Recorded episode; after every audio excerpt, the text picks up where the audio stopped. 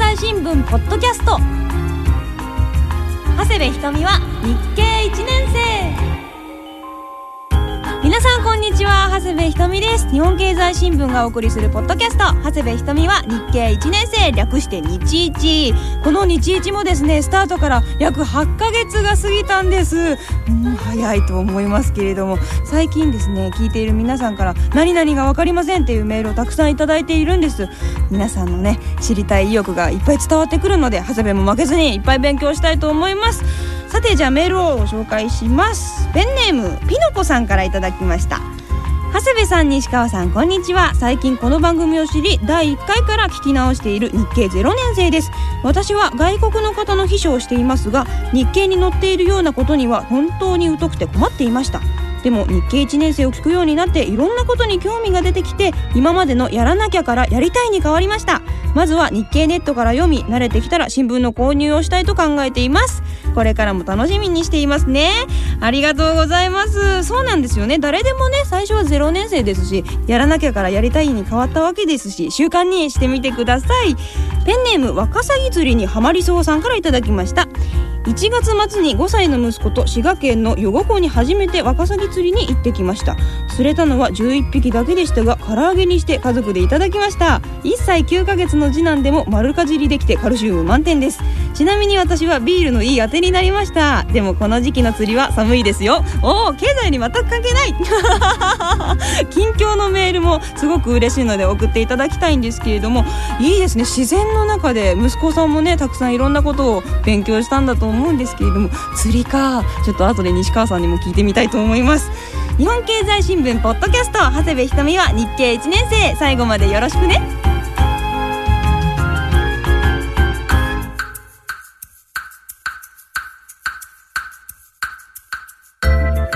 最初のコーナーはひとみのスクラップブックです。私が読んだ日本経済新聞の紙面の中からですね興味のある記事とわからない記事をピックアップするコーナーです。えっ、と今日もですねここにスクラップブックがありますが西川さん？はい。はい。今日もよろしくお願いします。お願いします。先ほどですねワカサギ釣りの話題が出ましたけど西川さん釣りは好きですか？えっ、とそうですね。私の住んでるそばに川が流れていまして、そこでハゼ釣りをしました。ハゼ？ハゼ。すごい。釣ってですね、このワカサギ釣りの方のようにですね、ほうえっ、と唐揚げにして食べると。あやっぱり時ね々釣れないので、その時にはですね、近くのスーパーに行って買ってきます。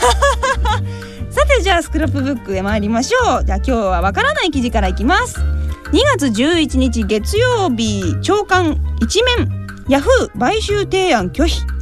アメリカヤフーがマイクロソフトからの買収提案を拒否する見通しであることが9日明らかになった1株31ドルの買収価格が不当に低いとして11日にマイクロソフトに提案拒否を通知するという。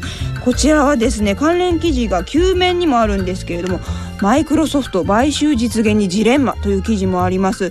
これはですねすごいですね。関係性がすごくわかりやすい記事なんですよ。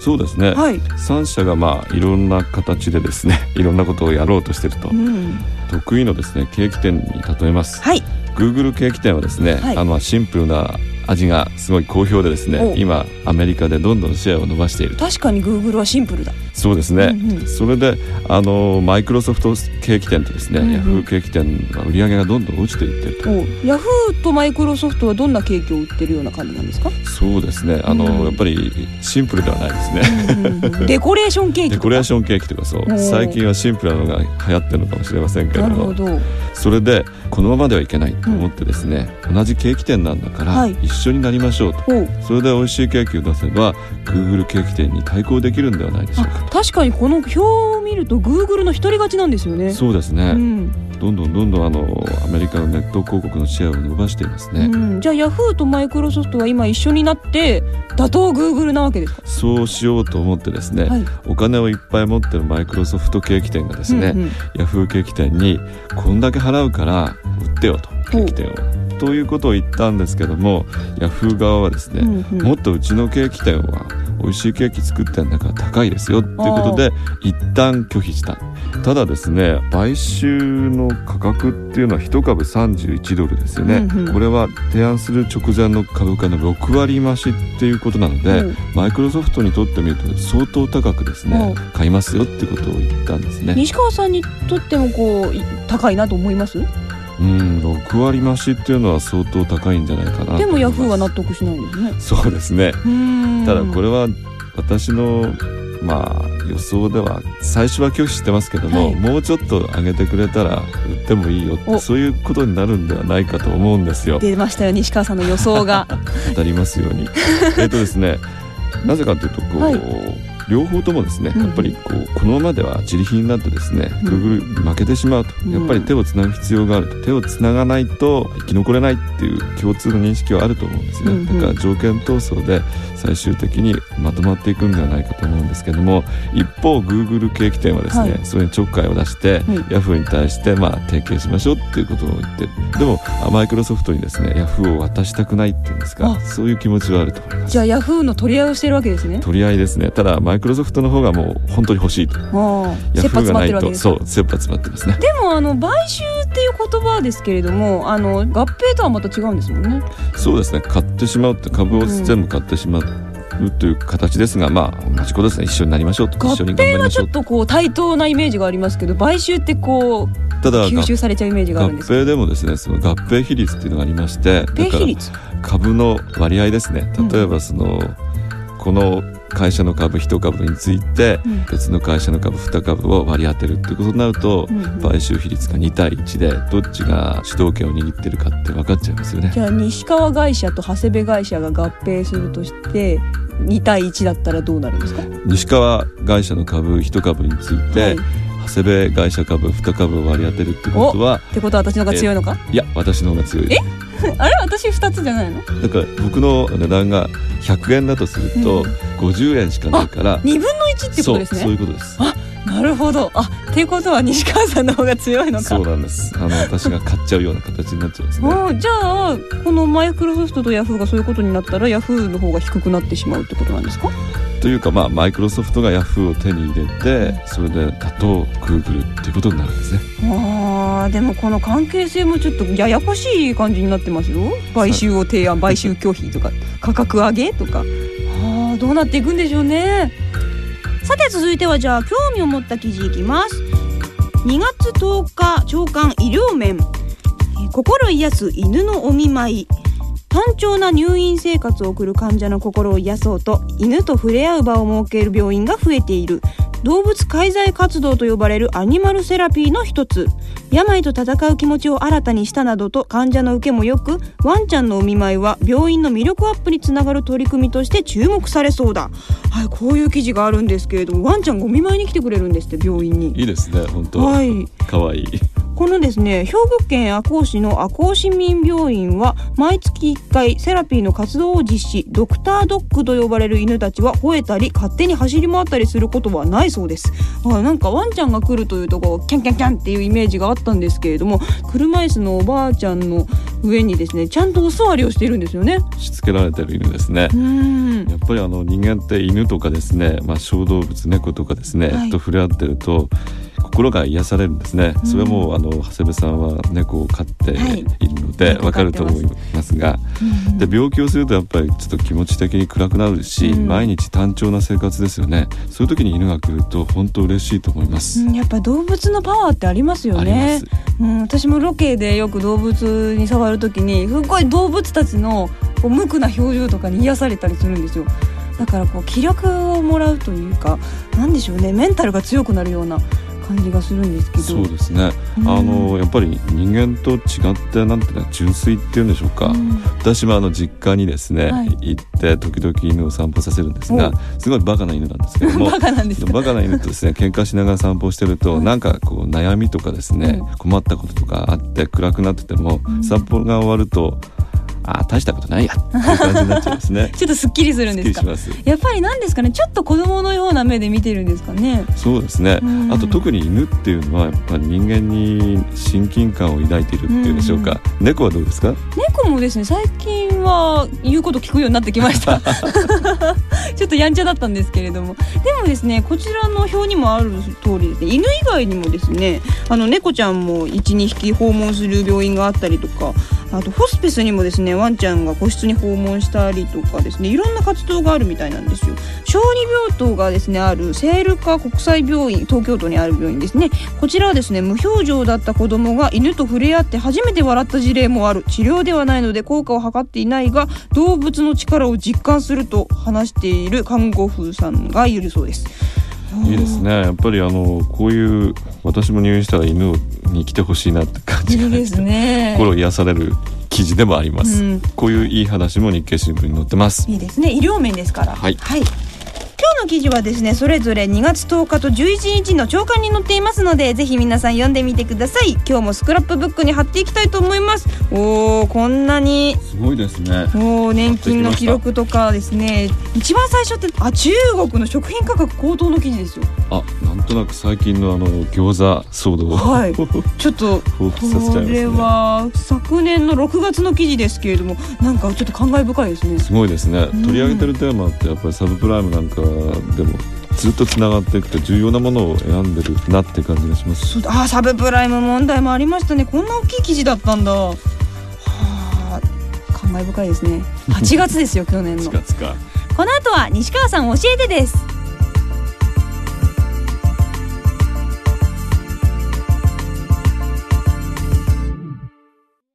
長谷部ひとみです。女性にはとっても気になるプラチナの価格実は世界中で増えているエコカーと関係しています。こう聞くと経済って身近なことなんですね。まずは日経を読んでみませんか？日本経済新聞のお申し込みは0120-21-4934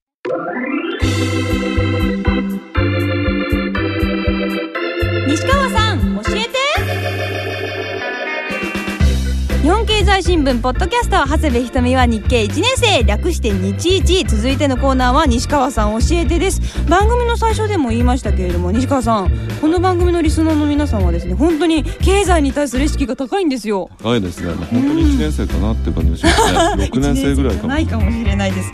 でもですねこうすごくたくさんいろいろメールをいただいているので今日もですね皆さんの質問に答えるみんなの西川さん教えてをやりたいと思いますまずはですねこちら大山雄一さんからいただきました。長谷部さんの日経1年生を聞いて最近日経新聞を読んでいます。さて聞きたいことがあるんですけれども日経に最近よく日本の存在感が低下しているとよく書かれているんですが低下しているならなぜ円高が進んでいるんでしょうか？円高になるということは海外から円を買う動向があって他の通貨に比べて評価が高いから円高に進むんだと思うんですが実際どうなんでしょうか？あとですね日本を救えさんからもいただきました。最近日経平均も下がりっぱなしですがこの原因はアメリカの影響だと思います。でも本当にそれだけなんでしょうか。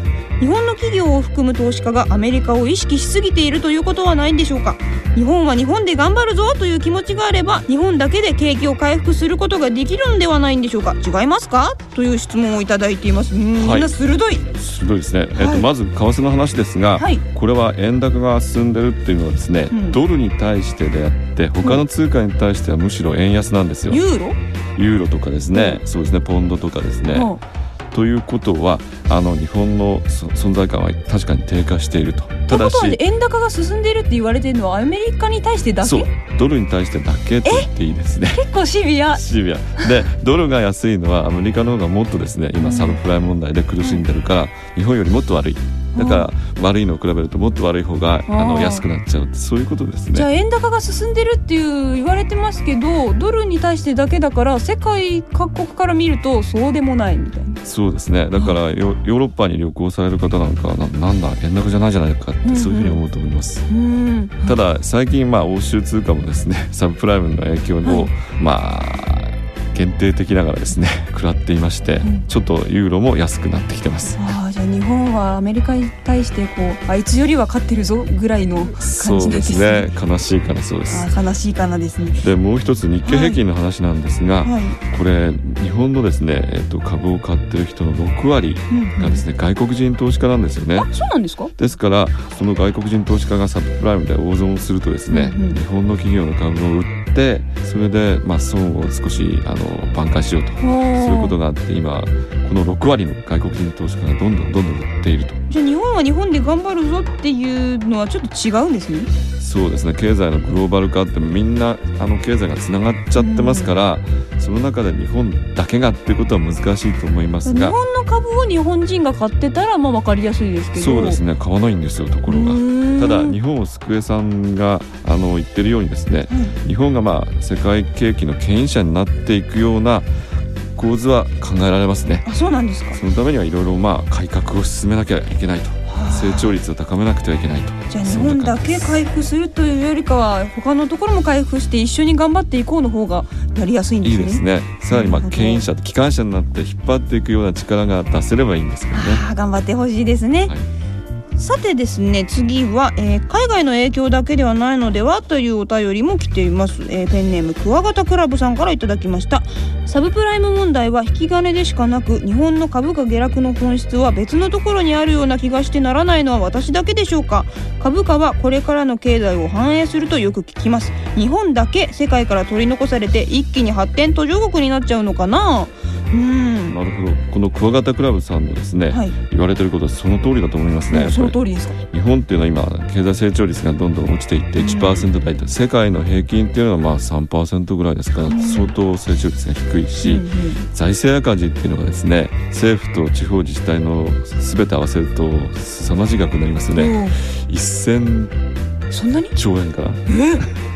じゃあわ私たち日本は一生懸命走ってるけれども周りが速すぎるか周りもら速いしなんか重りをいっぱいぶら下げて走ってる。あタイヤとかぶら下げて。そうするとん。やっぱり遅くなっちゃいますよね、だからやっぱりこの成長率をなんとか上げてうん。財政赤字にもなんか解決策を考えていくっていうことが大事ですね。他の国の人たちは結構身軽なんですね日本はタイヤをつけているということは、財政赤字というタイヤは 日本が一番いっぱいつけてると。あじゃあずるずる引きずりながら頑張ってるということですそうです。まずタイヤを取るとこから始めないとつ辛いんじゃないですか？そうですね。タイヤを取っていく目処をつけないといけないですよね。どうやってタイヤを取るかをまず考えないといけないですね。はあ、そしてですねこんな質問をいただいています。ペンネームフランキーさんからいただきました。日経新聞でよくヨーロッパの金融機関で損失が発表されると噂が広がったため株が売られたなどとありますが噂ってどこで流れてるんですか？世界中で投資家の人たちが反応するんですから投資家がみんなチェックできるような情報筋があるんでしょうか？あ確かに。買う気配とか噂とかよく書いてあるんですけど。えっと二つありまして、一つはですね、うん。その金融機関の人がですね、うん。その報道機関に対してうん。自分の名前は絶対出さないでくれと。うん。ただし。実はうちの銀行で損失は結構大きいよと言うとその報道機関は一応噂とかですねん。消息筋とか言ってニュースソースを全く明らかにしないで新聞に書いたりネットに流したりとうん。そういうことをします。何々かとかいう書いてある見出しの時はそういう時なんですかね。多いですね。あとはもう純粋な噂でですね金融機関の人ってもう毎日毎日電話でですねいろんな情報をやり取りしてるんですよ、うん。そうすると本当に噂でですね例えば西川ケーキ店危ういらしいよとか軽く言ったことがですねわーっと広がってですねおそれで実際西川ケーキ店西川モータースかの株がわーっと下がっていくと、どうして下がったんですかって言うといや市場にこんな噂が流れてますよと、へえ。まああの根も葉もない話じゃなくてですね、あの西川モータースのえっとなんかシャッターが閉まってたとかですね。そういう証拠みたいなのがあるんですけども、そういうことで誰かが言うとわーっとそういう金融機関の中で広まって外に広まってマーケットに影響してそれを取材すると噂だったっていうのがあります。でも経済の噂は75日ではないんですか？そうですね。まあいろいろ変わったりしますよね、うんシャッター開ければまた西川モータース復活とかなるかもしれませんし結構簡単なんですね。でも結構そういうので踊らされてる人いますよね。ありますよね本当、うんでもそういう情報をつかむところからまず始めないといけませんね。ですからこの噂とかそういうものはどこで調べればいいのかっていうとそうですねうん例えばネットなんかで見て本当に噂なのかうん結構信憑性が高いのか本当なのかっていうことを自分で判断するしかないんでしょうね。アンテナを大きくするところから始めないと。そうですそうですね。えーペンネームしずえさんからいただきました。企業はどんどん新興国へ工場の建設などをして国外へ進出していますよね。コストダウンのためと理解できるんですがシャープや松下が関西に世界最大級の工場を建設することが決まっていますがそれってどうして？なんかメリットがあるんでしょうか？人件費は新興国に比べてかなり高いですよね。デメリットしか思い浮かびません。はい。確か先日就任したね橋本七次も確か言ってましたねそういうこと。そうですね、はい。あのデメリットは確かに静江さんがですね、うん。あの言われてる通りなんですがシャープとか松下はマザー工場っていうのを作るんですね。マザー工場？あの技術開発して新製品ができたと、うんうん。その最先端の製品をまず日本で作りましょうと。うん。それによって人材も育成できるし、うん。うん作り方もマニュアルっていうんですか、うん。こうやったらうまく作れるっていうことができると、それによって世界に展開する他の工場にですねその技術とかあの作り方を教えていくあの母親工場あじゃあ母体なんですね母体ですね。関西にできるのは。そうです。そういう技術をそれとそうですね。技術については海外で工場を作るとどうしてもその技術って流出するんですよ、うん。こうやって作ればいい製品ができるんだってあその秘密を守るためにもう国内で作ってしまおうと。あそういう考えがあります。ーなるほど。コストよりもこの秘密を守ることの方が重要なんですね。あの技術開発の競争ってすごい激しいですから、できるだけ秘密にしてですね作る工程を人に見せたくないと。あともう一つはですねそう人件費っていうこともあるんですね、はい。あの確かに海外で作った方が今は安いですけども、うん。ただ中国なんかでも今人件費がどんどんどんどん上がっていってるなんか今中国以外のと。ころで作った方が安いっていうそういうのがあります、うんうんだからその人件費っていうのを長い目で見ると中国なんかは上がっていくからそれを見据えてみるとまあ国内に拠点をいくつか持っておいた方がいいだろうと。でロボットとかですねうん。いろんな技術を使ってできるだけコストダウンを国内で図っていこうと、うん。そういうことを考えてますね。ですからメリットもいくつかあってそれで工場を国内で作ろうという動きが出てきています。ああじゃあデメリットだけじゃないのはそういう理由なんですね、はい。なるほど今日はですね皆さんの西川さんを教えてをご紹介しました。この後は日経何でも検定です。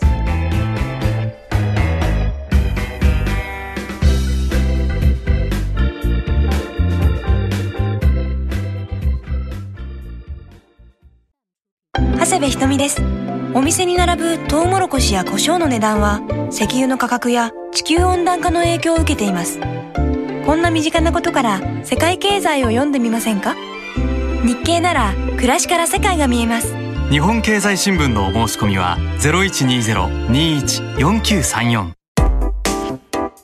日本経済新聞ポッドキャスト。長谷部ひとみは日経1年生。日経何でも検定。さあ今日も日経何でも検定の時間がやってまいりました。もちろんプレゼントもありますよ。まずは前回のおさらいからですアメリカの FRB 連邦準備制度理事会について学びましたがその中で登場した言葉 FF 金利の FF とは何のことでしょうか？という問題でした。正解の発表です。答えは2番のフェデラルファンドでした。当選者の発表です。あっくんさん。あっくんさんは、地方公務員2年生で今は税関係の部署にいます。税は奥が深くてまだまだわからないことだらけですが中でも証券税制は特に複雑で苦手です。それをなんとか克服するためまずは株や経済の基礎的なことを勉強したいと思ってた時にこの番組に出会いました。ありがとうございます、えーゆきちさん。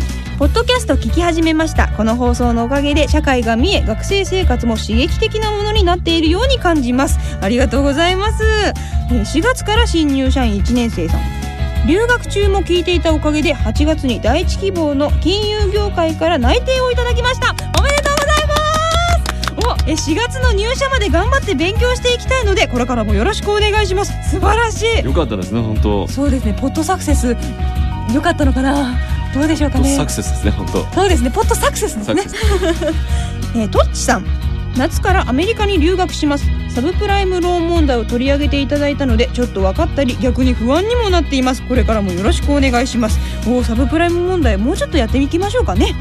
えー、ヒゲパンチョさん。福岡のフグ受けました飲んでいたスープをモニターに吹き出してしまいました。あ前回の答えですね。福岡のフグは。こうスープをモニターに吹き出してしまったということはモニターがベタベタになってしまったのかもしれません。あ申し訳ないので、えー送らせていただきます、えー以上5名の方にはですね2009年度版日経キーワード重要500に私のサインを入れてプレゼントします。おめでとうございます。それでは今日の問題はこちら。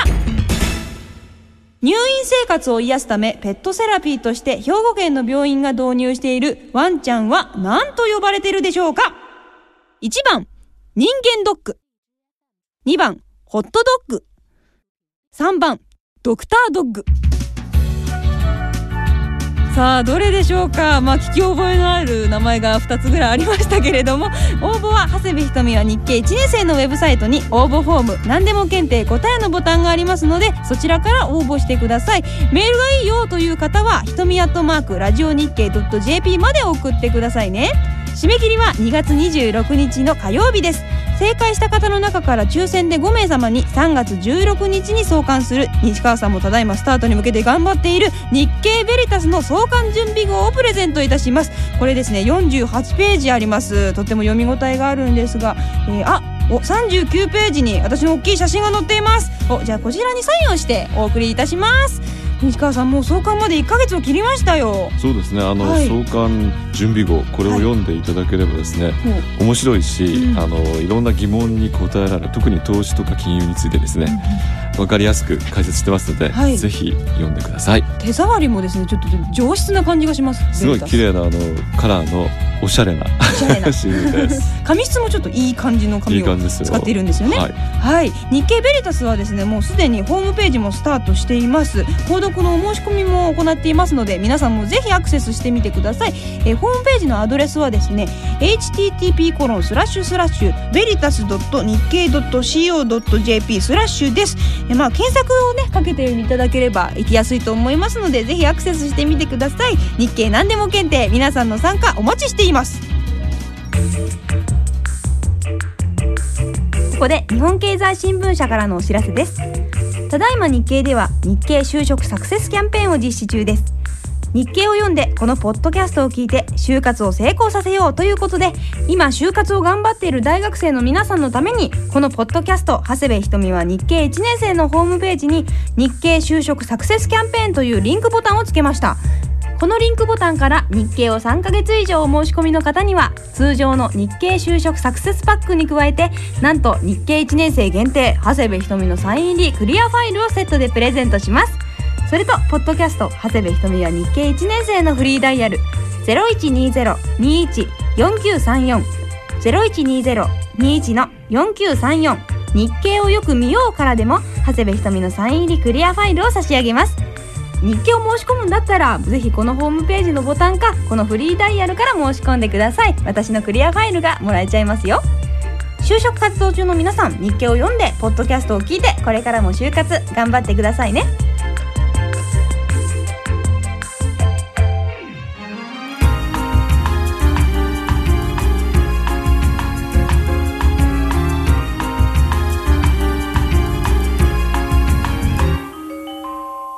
本経済新聞ポッドキャスト長谷部ひとみは日経1年生略して日一。今日もお別れの時間になりました。今回もですねたくさんの方にメールをいただきました。お名前をご紹介いたします。長戸太郎さんかずっぴさん。地下鉄ラーメンさん湘南マグロさん任天堂 w i f i t でメタボ対策さん。この他たくさんの皆さんからお便りと質問をいただきました。ありがとうございました。本当に皆さんの質問はですねためになりますよね。すごいです。ね長谷部さんもそうですが、はい。リスナーの皆さんの経済に対する意識、はい。ちょっとメッセージ、はい。これが本当に高いです。そうですね。私も見習わないといけませんね。じゃないですね。ところで長谷部さん、はい。実はお知らせがあるお知らせ？ん？え？公開録音？いえいえ違います。え？ちえなんなんだ？えば番組が終わる？違いますよ。違います。よかったよかった。はい。なんとはい。この番組が本になるんです。本当？ですか？本当です。本小電車さんからはい。4月上旬に文庫サイズで出ます、これまでお話ししてきた経済のいろんな話題がですねはい。活字で読めるんですよ、長谷部さんの番組収録のカラー写真もたくさん入るらしいですよ。私も楽しみです。すごい。小電車さんのホームページにこの本についての告知のページがあります。お。そこに最新情報をアップしていくそうです。はい。もちろんこの番組でも新しい情報が分かったらお伝えしたいと思いますのであ皆さんも注目していてくださーい。おーすごい。本になっちゃうんですか。嬉しいですね。すごい。楽しみです。楽しみです。皆さん本当ぜひ楽しみに待っていてください、はい、もしかしたらね日経1年生は聞いたことないけど本から入ってくる方がいらっしゃるかもしれそうですませんよ。ね。あの綺麗な本にしたいと思います。そうですね。って小電車の方が言ってますので。素敵な本にしましょう。そうしましょう？頑張りましょう。わあドキドキする。さてですね日本経済新聞ポッドキャスト長谷部ひとみは日経1年生。次の更新は3月6日の木曜日です。お相手は長谷部ひとみと日本経済新聞の西川康でした。それではまた次回お会いしましょう。バイバイ。